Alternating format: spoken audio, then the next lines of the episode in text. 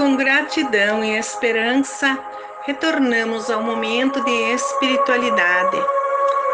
Celebramos hoje o segundo domingo da Quaresma e na liturgia contemplamos o mistério da transfiguração do Senhor diante de seus discípulos. Manifestou a glória futura da ressurreição. Precisamos ter a confiança que Abraão teve no Senhor patriarca, mesmo com idade avançada, acreditou na promessa do Senhor de que seria o pai de um grande povo de Deus e faz com o Senhor a aliança do amor.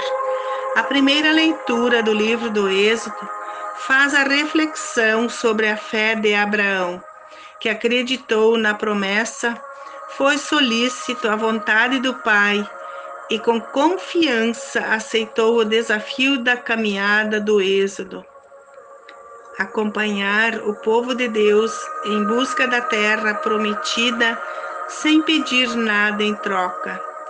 E mesmo se ele não fosse fiel à sua missão, Deus nunca o abandonaria.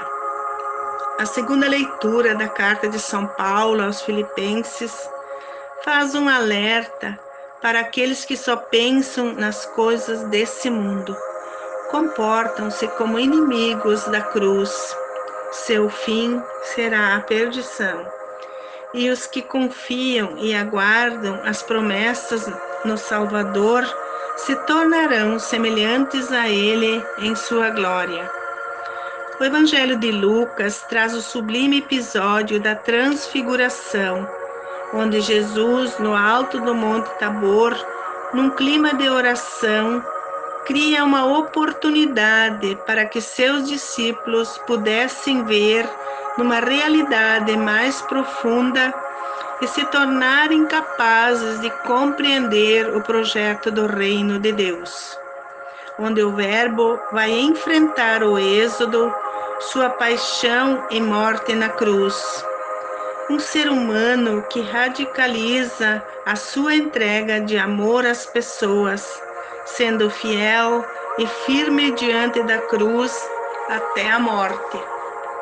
Os discípulos estavam confusos, não entendiam e tinham dificuldades para aceitar a prática de Jesus que provocava conflitos e divisões. Era tão obscuro esse processo que estavam a ponto de abandonar ele. Jesus criou a oportunidade para que seus discípulos pudessem ver a realidade numa dimensão mais profunda e não ver somente com os olhos, mas com o coração. Em um momento de oração, em perfeita sintonia com Deus, faz a experiência da simbologia, onde envolve Elias e Moisés do Antigo Testamento. Se transfigurou, mudou de aparência e sua roupa ficou branca e brilhante. Conversava com os antigos profetas sobre a morte de Jesus e o que ele iria sofrer em Jerusalém.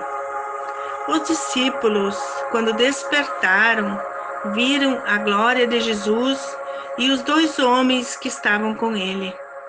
Pedro não sabia o que dizer e disse: Mestre, como é bom estar aqui. Vamos fazer três tendas, uma para ti, uma para Moisés e outra para Elias. E enquanto estavam falando, apareceu uma nuvem e os encobriu com sua sombra e dela saiu uma voz que dizia: Este é meu filho, o escolhido. Escutai o que ele diz. Enquanto a voz ressoava, os dois homens sumiram e Jesus encontrou-se sozinho. Os discípulos ficaram calados e não contaram a ninguém o que tinham visto. O Pai revelou a Jesus que seu triunfo não se daria pelo sucesso humano, mas pela humilhação e sofrimento na cruz, pela vitória sobre o egoísmo. Essa experiência não mudou a realidade, mas os olhos e os corações de seus discípulos. E como mestre, deveriam levar adiante a missão de uma nova prática de educar e ensinar com sabedoria, fidelidade e amor.